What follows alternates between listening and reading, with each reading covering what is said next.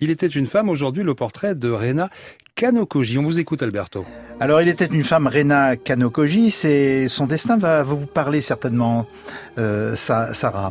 Rena naît à Brooklyn en 1935, élevée à la va comme je te pousse au sein d'une famille instable, elle doit très jeune gagner un peu d'argent en exerçant des petits boulots et plus tard elle prend la tête d'un gang d'ados délinquants, carrément les Apaches. Pour s'imposer, Rena se muscle en soulevant les haltères de son frère et en tapant dans un punching ball.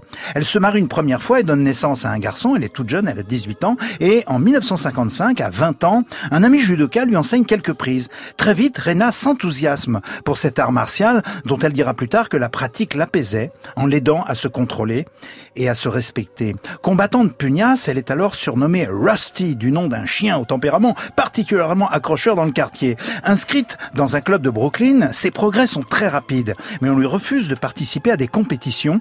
Celles-ci, en effet, sont interdites aux femmes.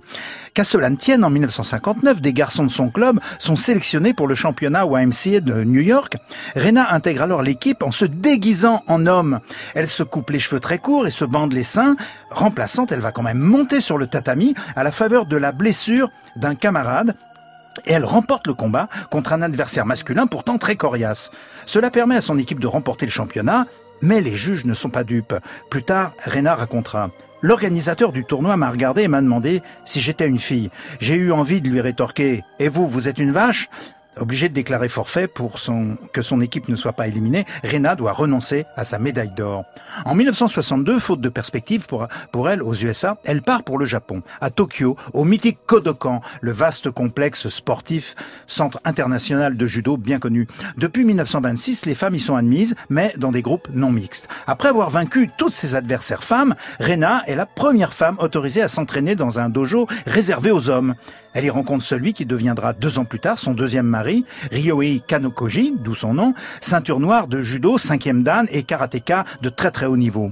De retour aux EUSA, Rena va mener un combat tout aussi tenace que ce qu'elle a mené sur les tatamis. Celui pour l'égalité des sexes dans l'accès au sport et aussi dans l'accès aux compétitions sportives, a commencé bien sûr par le judo. En 1980, au Madison Square Gardens, Rena Kanogoji organise les premiers championnats du monde féminin de judo qu'elle finance, elle finance elle-même en hypothéquant sa maison. Elle devient entraîneur de l'équipe nationale féminine des États-Unis et elle coachera notamment de grandes judokas telles Maureen Brazil et Margaret Castro. En 1988, au JO de Séoul, ses efforts sont couronnés de succès. Pour la première fois, le judo féminin est admis comme discipline olympique. Rena avait été jusqu'à menacer le comité olympique d'un procès. Elle lance ensuite un fonds pour permettre à des athlètes femmes d'accéder à la compétition de haut niveau dans d'autres sports que le judo.